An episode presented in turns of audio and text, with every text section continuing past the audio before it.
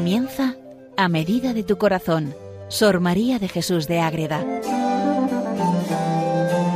Dirigido por el Padre Rafael Pascual.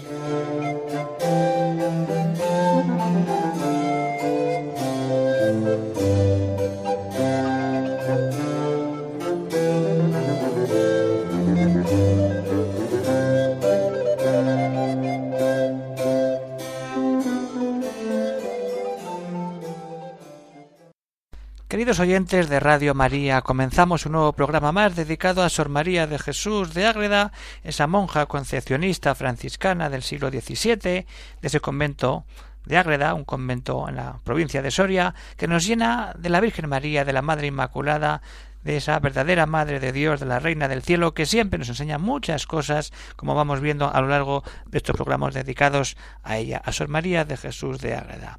Pues muy bien, queridos oyentes, les habla desde Calahorra el padre Rafael Pascual, Carmelita Descalzo, y vamos a seguir profundizando en un tema muy interesante que es ir comparando a Sor María de Jesús con la gran santa castellana también de Ávila, Santa Teresa de Jesús.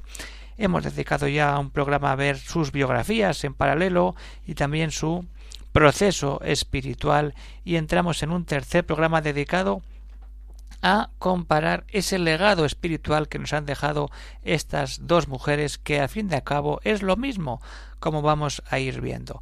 ¿Qué es la experiencia espiritual que nos han dejado ella en sus escritos, en sus libros, en sus testimonios? Pues es lo que de verdad más nos llega y más nos ayuda a crecer en santidad y a ser verdaderos hijos de la Madre Inmaculada. Su vida y su proceso espiritual ya lo conocemos, pero nos queda por descubrir cuál es el núcleo principal de su doctrina espiritual, de su mensaje, de sus miles de folios manuscritos que a día de hoy todavía conservamos en diversos lugares. ¿Y qué es esto? Pues es muy fácil. Los pilares de esa experiencia, de esa doctrina espiritual son Jesucristo, la oración y la experiencia mística. Vamos a ir poco a poco, queridos oyentes. Partimos de que las dos toman como apellido religioso de Jesús, Teresa de Jesús y Sor María de Jesús. Y ambas han pasado a la historia como maestras de oración, como monjas que han experimentado una serie de experiencias místicas de difícil superación en cantidad y en calidad. Vamos a ir viendo a Jesucristo, a nuestro Señor, como el centro de estas dos mujeres que tanto nos ayudan a profundizar en los misterios de Dios y de manera especial en el conocimiento y en el seguimiento y amor hacia Jesucristo. Santa Teresa y Madre Ágreda, las dos están unidas en Jesús, en Cristo, en Dios. La Santa de Ávila nos invita a recorrer su libro de la vida para descubrir la presencia de Cristo, mientras que Sor María nos descubre en su otro libro, Las Sabatinas, que también es Cristo quien llena la vida de esta monja soriana. Vamos a acercarnos a Santa Teresa de Jesús. Si acudimos al libro que la Madre Teresa narra parte de su vida, nos encontramos con el centro y eje de toda ella. Cuando vamos al libro de la vida nos encontramos con la humanidad de Cristo que tantas veces repite, describe y nos mete por los ojos con esas imágenes, con esas oraciones que ella nos deja. Cristo es Dios, pero también es hombre, y eso no puede negarse ni pasarse por alto, y como hombre sufre la pasión, y así nos lo deja ella escrito en su libro de la vida capítulo 22. ¿Qué más queremos de un tan buen amigo al lado, que no nos dejará en los trabajos y tribulaciones como hacen los del mundo? Con tan buen amigo presente, con tan buen capitán que se puso en el primero en el padecer, todo se puede sufrir, es ayuda y da esfuerzo, nunca falta, es amigo verdadero. Y después de acompañar a Cristo en la pasión, se le aparece resucitado en toda su gloria, para confortarla y lanzarla a seguir en este camino de la humanidad de Cristo. Y así nos lo sigue contando ella en el libro de la vida en el capítulo 28. Nos dice ella que un día de San Pablo, estando en misa, se me representó toda esta humanidad, sacratísima como se pinta, resucitado, con tanta hermosura y majestad. No es resplandor que deslumbre, sino una blanca y suave, sino una blanca y suave y el resplandor infuso, que da deleite grandísimo a la vista y no la cansa, ni la claridad que se ve para ver esta hermosura tan divina. Es una luz tan diferente a la de acá que parece una cosa tan deslustrada, la claridad del sol que vemos, en comparación de aquella claridad y luz que se representa a la vista, que no se querrían abrir los ojos después. Es como ver un agua clara que corre sobre cristal y reverbera en ella el sol, a muy turbia y con gran nublado y corre por encima de la tierra.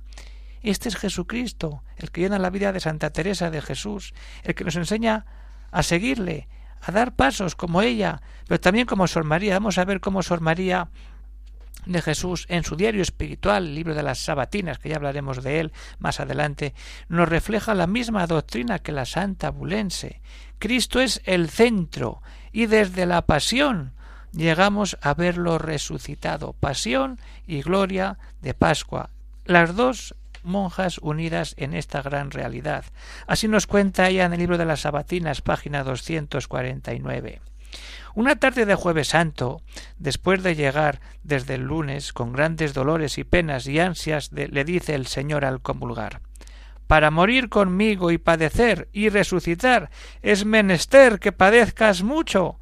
Anímeme y padecí con extremo aliento y consuelo toda la semana, grandes inteligencias de los misterios de la pasión y redención del Señor.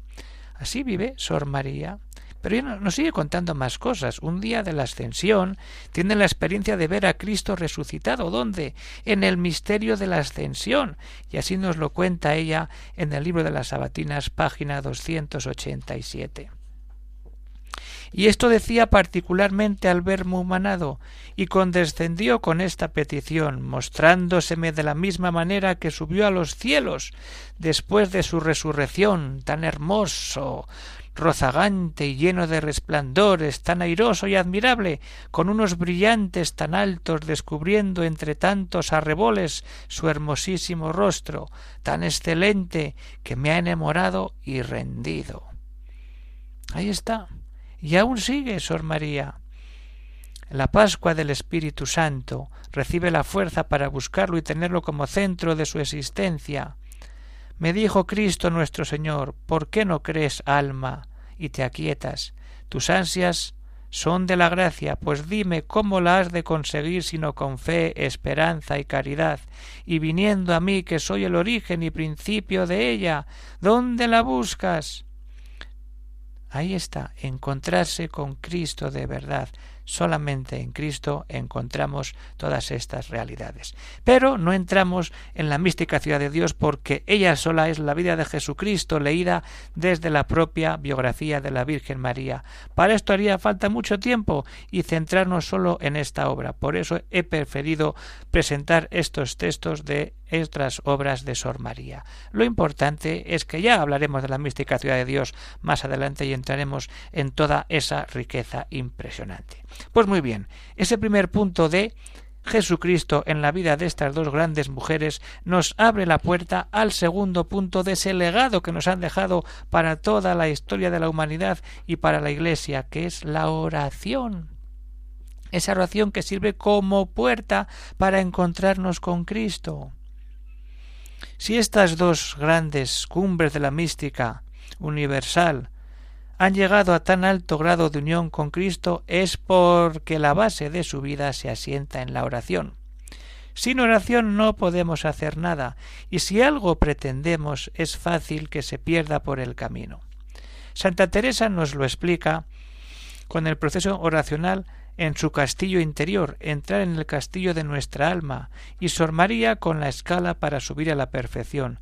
Y ambas tienen dos partes, la parte ascética de lucha y la parte mística de dejarse, de abandonarse en el Señor. Vamos a ver qué nos dice Santa Teresa de ese castillo interior. ¿Qué es el castillo? ¿Cómo es? Así nos lo escribe al empezar el libro del castillo.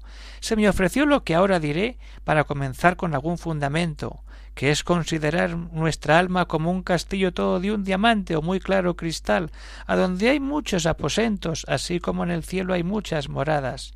Hay que entrar por la puerta, porque a cuanto yo puedo entender, la puerta para entrar en este castillo es la oración y la consideración. Pasar de morada en morada hasta llegar al final donde está el rey, y así nos encontramos con él. Consideremos que este castillo tiene muchas moradas, unas en alto, otras abajo, otras a los lados, y en el centro y mitad de todas estas tiene la más principal, que es a donde pasan las cosas de mucho secreto entre dos y el alma. Y llegamos al culmen, al matrimonio espiritual. ¿Sabéis que ser espiritual es de veras? Nos dice Santa Teresa al final del castillo interior en la séptima morada, hacerse esclavos de Dios, a quien señalados con su hierro, que es el de la cruz, porque ya ellos le han dado su libertad, los pueda vender por esclavos de todo el mundo, como él lo fue, que no es ningún agravio ni pequeña merced, el amor total a Cristo que nos da toda la libertad en él. Santa Teresa nos mete en ese castillo interior de siete moradas, siete estancias. En la primera descubrimos esa entrar en el castillo con la oración vocal. El segundo, con la lucha, con la oración mental. El tercero es el recogimiento con la prueba del amor. La cuarta morada es el paso a la mística. La quinta, el inicio de la unión con Dios. El sexto, el desposorio. Y el séptimo, el matrimonio. Y pasamos ahora a Sor María de Jesús con su escala para subir a la perfección. Nos describe la escala de una manera muy viva. Me mostró el Señor una escala de gran altura y belleza. Estaba firmada sobre una cruz, la cruz en la tierra, y llegaba la escala desde ella hasta el cielo. En lo último de su eminencia la estaban sustentando Cristo nuestro Señor y su Santísima Madre. En lo último de su eminencia, ahí estaba el trono del Padre eterno. Y estaba el Padre mirando todo esto y con aquella vista amorosa parece que llamaba y convidaba a subir. Yo estaba al pie de esta escala, mirando estos misterios y con la voluntad y deseos allá arriba. Deseaba mucho subir a lo último, pero me detenían mostrándome que para llegar había que trabajar mucho, y con mostrarme esto me llamaba con eficacia que subiese y trabajase, y para esto me convidaban y ofrecían su ayuda. Subimos por esta escala que nos presenta ya en su libro de la escala en la página 120 y siguientes. Hay que ascender por esa escala. Ella ve doce peldaños, pero solo nos describe y habla de cinco. Cinco gradas, cinco peldaños. El primero la oración mental, el segundo la oración de recogimiento de manera activa, el tercero la oración de recogimiento de manera pasiva, el cuarto la oración de quietud y el cinco el vuelo de espíritu o el arrobo. Aquí estamos, con esta vida de oración centrada en Jesucristo, vamos a profundizar, vamos a quedarnos contemplando esta gracia que nos dan estas dos grandes místicas.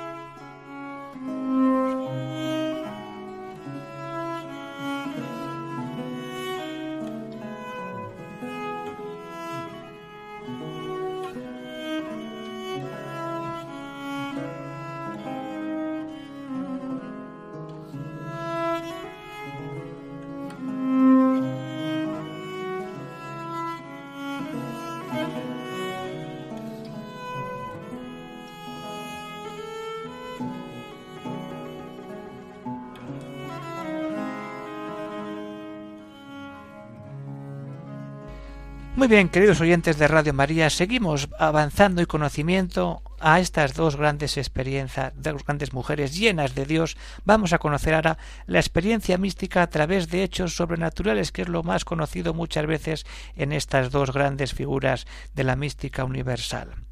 Tanto Madre Ágreda como Santa Teresa recogen en sus escritos un sinfín de experiencias místicas que son prueba de todo lo que se presenta de verdad. Su vida interior se encuentra rodeada de visiones, de éxtasis, de hablas místicas. Vamos ahora, para ir terminando en este programa, en esta segunda parte, repasar por encima estos hechos singulares que coinciden de nuevo en ambas atalayas espirituales. Las visiones espirituales. Hay de varios tipos, las corporales, las espirituales y las intelectuales. Santa Teresa, por ejemplo, se metía en el infierno. Estando un día en oración me hallé en un punto toda sin saber cómo me parecía estar metida en el infierno. Parecíame la entrada a manera de un callejón muy largo y estrecho, a manera de horno muy bajo, oscuro y angosto. El suelo me pareció de un agua como de lodo muy sucio y pestilencial olor y muchas sabandijas malas en él y al cabo estaba en una concavidad metida en una pared a manera de alacena donde me vi meter con mucho estrecho. Y lo mismo nos dice Sor María en sus sabatinas. Después de esto, lunes a la noche, sentí la presencia de un hermosísimo ángel que me mostraba el infierno. Mirélo y vi que de sus cavernas salían multitud de legiones de demonios y que Lucifer los gobernaba, y para sus intentos y ejercitar o ejecutar su malicia se ponían en orden, y unos nos obedecían y otros mandaban. Y en el infierno quedaban pocos demonios, y los que salían iban como leones bramando, y con fierenza de leones hambrientos y leones carniceros. Y del infierno se pasa al cielo. La santa de Ávila nos dice que ve a sus padres en el cielo y nos dice que le parecía estar metida en el cielo y en las primeras personas que allá vi fue a mi padre y a mi madre y tan grandes cosas en tan breve espacio como se podía decir una de María que yo quedé bien fuera de mí pareciéndome muy demasiada merced.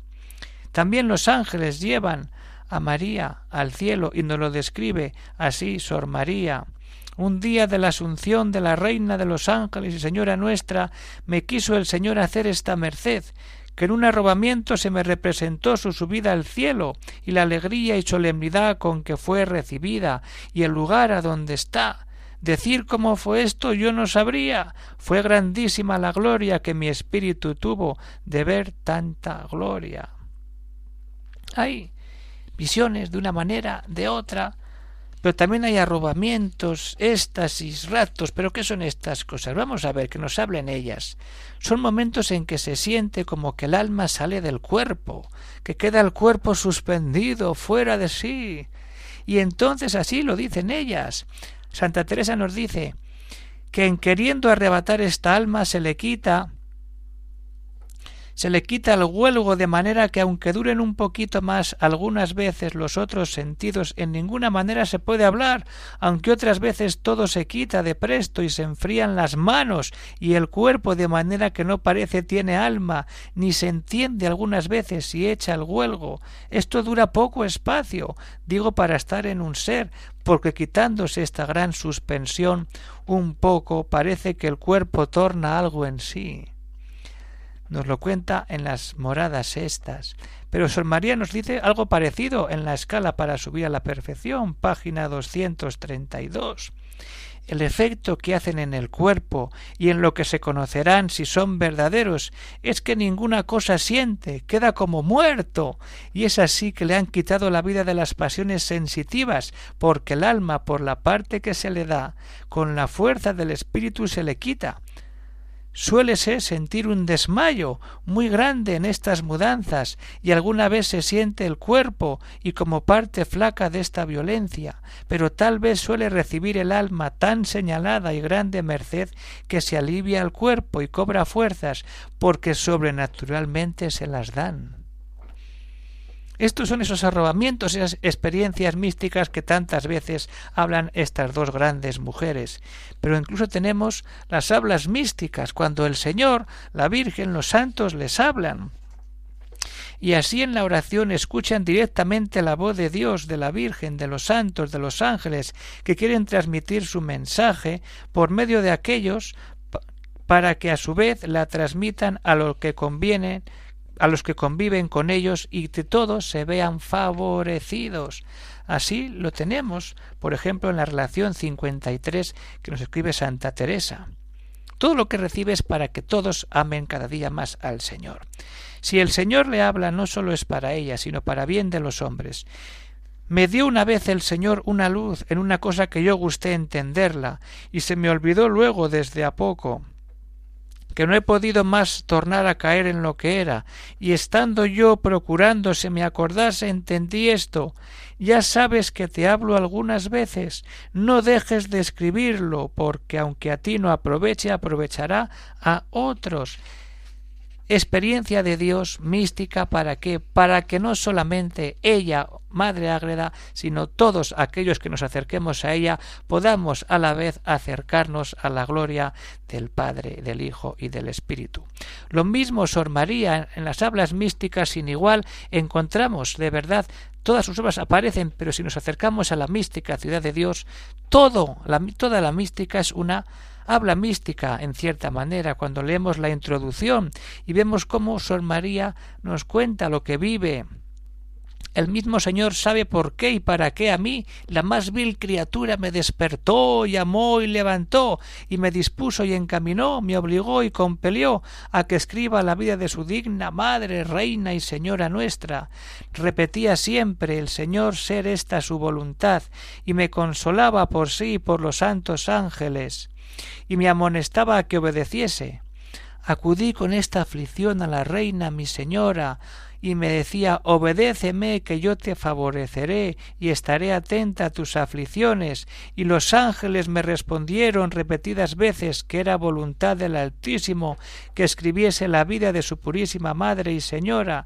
Y me dijo su Majestad, y aquí le está hablando el mismo Dios, esposa mía, muchos misterios hay en mi iglesia militante manifiestos de mi Madre y de los santos, pero muchos más están ocultos, y los más interiores y secretos que quiero manifestarlos y que tú los escribas como fueres enseñada y en especial de María purísima, yo te los declararé y mostraré que por los ocultos juicios de mi sabiduría los he tenido reservados porque no era tiempo conveniente ni oportuno a mi providencia, ahora lo es y mi voluntad que los escribas obedece alma. Pues como vemos nos encontramos ante las cumbres más imponentes de la mística universal, diferentes pero iguales en la altura mística. Su vida, su proceso espiritual y su legado espiritual, sus obras se enfocan hacia la misma meta, la unión con Dios. Solo nos queda leerlas con calma para saborear lo más, lo más profundo y granado de la mística de todos los tiempos. Esto es sólo un avance para empezar a pregustar ahora las obras de Sor María a partir de los siguientes programas que por fin, como muchos oyentes están preguntando ya por diversos lugares, ¿cuándo vamos a empezar a hablar de la mística, de las sabatinas, de las leyes? Pues a partir de los siguientes programas iremos hablando ya de las grandes obras de Sor María. Pues con, vamos a despedir ya este programa siempre con un texto de estos finales donde vamos a ver cómo se sentía Sor María en estas grandes experiencias místicas. En lo exterior del cuerpo se percibía y comunicaba en sensibles efectos el incendio del divino amor que en su interior ardía, porque se aligeraba su cuerpo de manera que siendo de elevada y corpulenta estatura, tan reposada en sus acciones, cargada de años y de graves achaques, era tan veloz su movimiento y tal la robustez de fuerzas para el trabajo que admiraba a las religiosas y a cuantos la experimentaron. El calor de su cuerpo se asimilaba a una ardiente calentura, pues se le veía como tostada, sin necesidad de acercarse al fuego, ni de cubrirse de ropa en lo más riguroso del invierno, devorada de inextinguible sed que sólo por mandato del confesor aliviaba alguna vez, y muchas con tan ardiente incendio de amor que los médicos se veían obligados a abrirle las venas.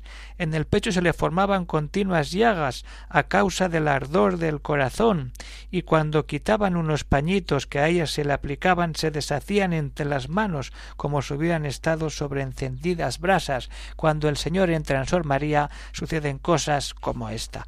Pues muy bien, queridos oyentes de Radio María, termina ya este programa, se despide el padre Rafael Pascual desde Calahorra y invito a que si alguno quiere hacer algún comentario, alguna cosa, alguna duda sobre estos temas que hemos hablado, de dónde está escrito en estas experiencias místicas, pueden escribir a agreda radio y ahí iremos respondiendo todas las cosas y ya enseguida empezaremos a hablar de la gran obra de Sor María, la mística ciudad de Dios. Que Dios bendiga a todos, queridos oyentes, hasta otra vez que nos veamos en este programa.